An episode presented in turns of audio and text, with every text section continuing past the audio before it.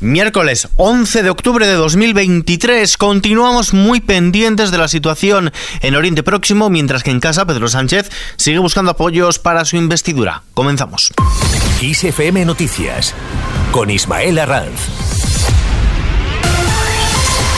¿Qué tal? El Partido Popular acusa al gobierno de lentitud a la hora de evacuar a los españoles en Israel tras el ataque de Hamas. Pide explicaciones al Ministerio de Asuntos Exteriores a través de una batería de preguntas escritas en el Senado. El Partido Popular denuncia en un comunicado que España fue de los últimos países en enviar aviones para facilitar la repatriación de los españoles en la zona, a pesar de que la situación, dicen, era crítica. Un comunicado que ha llegado antes de que el gobierno en funciones haya confirmado la muerte de la ciudadana hispano-israelí Maya Villalobos, desaparecida el pasado sábado tras los ataques terroristas de Hamas en Israel. Elías Bendodo, coordinador general del Partido Popular. Sánchez tiene unos socios de gobierno que dicen que no saben que es un grupo terrorista. Sánchez tiene unos socios de gobierno que se posicionaron contra la OTAN. Se posicionaron a favor de Putin en la guerra de Ucrania y ahora no condenan abiertamente las acciones de un grupo terrorista como Hamas atacando a un Estado legítimo como es Israel. Pues que Sánchez arregle esto con sus socios. Pero lo que no puede hacer Sánchez es manchar el nombre de España, sobre todo ahora cuando presidimos de turno la Unión Europea. En Israel, Netanyahu forma un gobierno de unidad nacional. El primer ministro israelí, Benjamin Netanyahu, anuncia la formación de un gobierno de emergencia junto a Benny Gantz, miembro de la oposición, antes de ordenar la invasión de Gaza para hacer frente al terrorismo de Hamas. El gabinete de gestión de la guerra estará integrado por el propio Netanyahu, así como por Gantz y por el actual ministro de Defensa, Joab Galant. Mientras tanto, en Ucrania, España espera entrenar hasta 4.000 militares ucranianos en el país. La ministra de Defensa en funciones, Margarita Robles, indica que España ha entrenado en territorio ucraniano a más de 2.000 militares y que espera llegar hasta esa cifra, hasta los 4.000 soldados entrenados. Además, Robles confirma el envío a Ucrania de 8 generadores eléctricos y material contra el frío. Vamos a enviar ese material de de invierno y también vamos a enviar ocho generadores eléctricos. Precisamente el presidente Zelensky en su intervención ha puesto de relieve que nos acercamos al invierno y que efectivamente pues esas cuestiones como generadores eléctricos o, el equipamiento de invierno pues es necesario. Cambiamos de asunto. Contactos para la investidura. El presidente del gobierno en funciones y candidato del PSOE, Pedro Sánchez, ha mantenido una conversación telefónica con el líder de Esquerra Republicana, Uriol Junqueras, y le ha trasladado la necesidad de alcanzar un acuerdo para su investidura. Durante la conversación que se ha llevado a cabo en medio de la ronda de contactos de Sánchez con los distintos grupos parlamentarios, el líder del PSOE ha agradecido a Junqueras el apoyo de su partido durante la pasada legislatura y ha subrayado los importantes avances políticos y sociales que se llevaron a cabo en ese tiempo. La posición por parte de Esquerra Republicana la fija su portavoz en el Congreso, Gabriel Rufián. Los votos de Esquerra Republicana se sudan y ustedes aquí lo saben. Eh, voy a parafrasear a un gran entrenador eh, partido a partido. O Esquerra Republicana está hablando y está negociando por la investidura, no, no por la legislatura.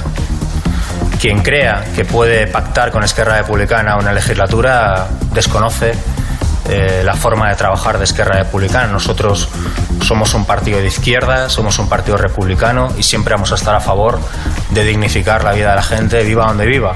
Por su parte, la representante de Coalición Canaria en el Congreso, Cristina Valido, ha avanzado que su partido acepta negociar con el PSOE la investidura de Sánchez, pues le han prometido desbloquear transferencias pendientes, pero ya ha avisado al presidente en funciones de que su tope es la abstención, ya que nunca votarán a favor porque rechazan de plano la amnistía a los encausados por el Por otro lado, el gobierno de Canarias ha valorado el acuerdo adoptado por todas las comunidades autónomas para la distribución solidaria de 347 menores migrantes llegados a las islas pero entiende que la cifra no es suficiente ante la crisis migratoria que atraviesan. Desde Coalición Canaria, la diputada Cristina Valido ve necesario nombrar un mando único ante el repunte de la inmigración en Canarias. He pedido al presidente que se determine esa, ese mando único, esa figura que eh, interlocute entre Estado, eh, gobierno canario y, trate de coordinar todos los pasos que se dan. Nosotros no podemos en la situación crítica eh, que tenemos en este momento, ayer han llegado en solo un día eh, mil personas, nosotros no podemos seguir llamando a cuatro ministerios diferentes, a cuatro ministros distintos para abordar las medidas que hay que abordar. Mientras tanto, la conversación con Puigdemont queda en el aire. El portavoz del PSOE en el Congreso, Pachi López, no ha aclarado si Pedro Sánchez hablará con el expresidente catalán, Carlos Puigdemont, en su ronda de contactos para la investidura, después de hacerlo hoy, como decimos, con el líder de Esquerra, Oriol Junqueras. Una charla enmarcada en la política de distensión. Pachi López ha defendido que el presidente en funciones, Pedro Sánchez, es quien marca la posición del gobierno y ha subrayado que ha hecho una condena absoluta de los ataques terroristas de Hamas a Israel. Primero quiero lamentar profundamente el fallecimiento de, de Maya Villalobo, la hispano-israelí, y expresar la mayor de las cercanías y de la solidaridad con su familia, con sus amigos, y condenar, reiterar nuestra condena más rotunda al ataque terrorista que ha provocado su muerte, su asesinato. Cambios a la hora de acceder a la universidad. La prueba de evaluación del bachillerato, EBAU para el acceso a la universidad en este curso 2023-24 va a mantener el formato de cursos anteriores con el mismo número de materias a examinarse, la obligatoria de modalidad y tres comunes o cuatro en el caso de las comunidades autónomas con lengua cooficial, aunque los alumnos deberán elegir entre examinarse de Historia de España o de Historia de la Filosofía. En la página económica, España logrará el próximo año rebajar el desequilibrio de sus cuentas públicas por debajo del umbral del 3% cuando el déficit se situará en el 2,957% del Producto Interior Bruto frente al 3,921 estimado por el Fondo Monetario Internacional para 2023, todo ello de acuerdo a los datos actualizados de esta institución internacional. En la bolsa el IBEX 35 ha subido este miércoles al cierre el 0,09%, lo hace animada por el avance de los bancos y por la mayoría de compañías energéticas. El IBEX 35 echa el cierre esta mañana en los 9.360 puntos. De este modo, en el año se revaloriza el 13,75%. En cabeza acción asuma algo más de 3 puntos porcentuales, mientras que la peor parte se la lleva Celnex Telecom, que pierde un 2,7%. Inditex, segundo a la baja, cae un 2,45%. El euro se cambia por un dólar con 6 centavos. Vistazo ahora al mapa del tiempo.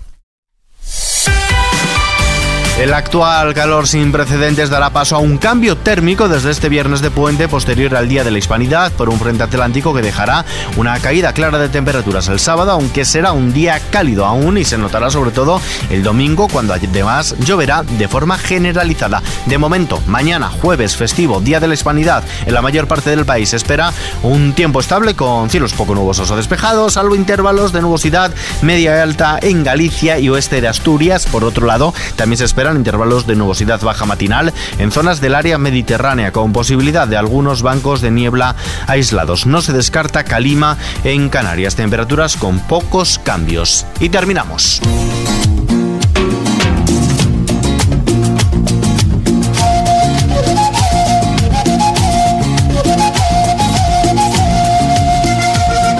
Carlos Vives ofrecerá este sábado un concierto de libre acceso en la Puerta de Alcalá de Madrid para conmemorar el Día de la Hispanidad y de paso también los 30 años de la salida a la venta de su disco Clásicos de la Provincia, un disco que exaltaba el folclore vallenato que contenía temas como este La Gota Fría que estamos escuchando, que fue lanzado en 1992 y que es el sexto trabajo de estudio del colombiano con versiones modernas del clásicos del vallenato.